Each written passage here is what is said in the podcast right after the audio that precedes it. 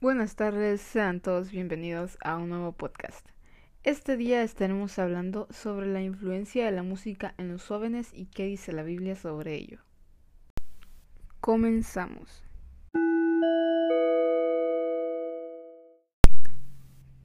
Varios cristianos en la actualidad se hallan batallando con el asunto de si tienen o que no continuar oyendo canción secular, luego de haber elaborado una consagración de su historia a Jesucristo. Son mayormente personas que quieren hacer la voluntad de Dios, pero que luchan con abandonar, continuar oyendo a los que por un largo tiempo fueron sus artistas o grupos preferidos. Obviamente no toda canción catalogada como secular entiéndase toda la melodía que no tiene un mensaje cristiano o bien que fue producida por gente que no reconoce a Dios es perversa. Podríamos ofrecer varios ejemplos de canción que no es precisamente producida por compañías cristianas, sin embargo que tampoco es perjudicial. No obstante, la mayor parte de la canción secular tiene recursos que no nos ayudan a nuestro caminar con Dios. Ahora veremos tres características de por qué escuchas la música que escuchas. Primera, porque te gusta y te produce una sensación agradable. Si esa es su respuesta, posiblemente pienses que tienes una razón válida para ir melodía secular. Pero el producido de que algo te guste no se supone que precisamente te favorece.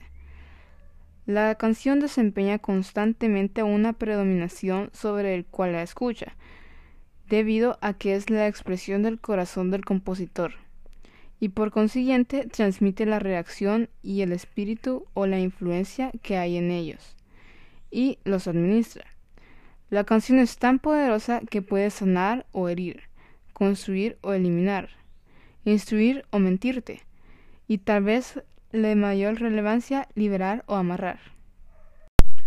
Segunda, porque es lo que está de moda y es lo que escuchan tus amigos a los que deseas agradar, aunque a ti en lo personal no te gusta mucho.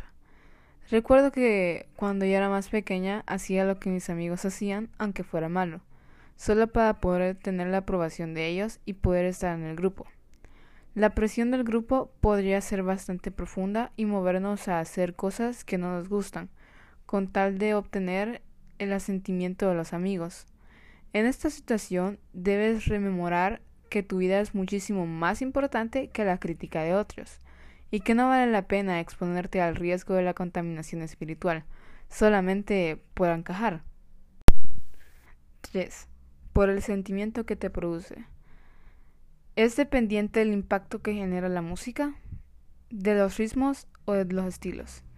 Sí, en cierta forma, debido a que los estilos con los ritmos bastante que predominan sobre la armonía y la canción, y con demasiada repetición e magnitud tienen la posibilidad de crear ansiedad e euforia.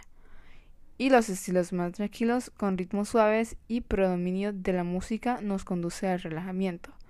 Aun con sus expresiones desbalanceadas, aun dichos estilos tienen la posibilidad de generar efectos negativos como la depresión. Sin embargo, en verdad el impacto más profundo y transformado de la melodía lo crea su contenido espiritual. Tú puedes ser profundamente liberado o terriblemente esclavizado al abrirte a la melodía, dependiendo de cuál espíritu que lo ha inspirado. Podemos encontrar muchos versículos de la música. Salmos 98:4 Aclamad con júbilo al Señor toda la tierra prorrumpid y cantad con gozo, cantad con alabanza. Bueno, y esto ha sido por hoy. Espero que les haya gustado. Acuérdense que la música está hecha para alabar al Señor, no para adorar al diablo. Nos vemos en el otro podcast y que Dios les bendiga.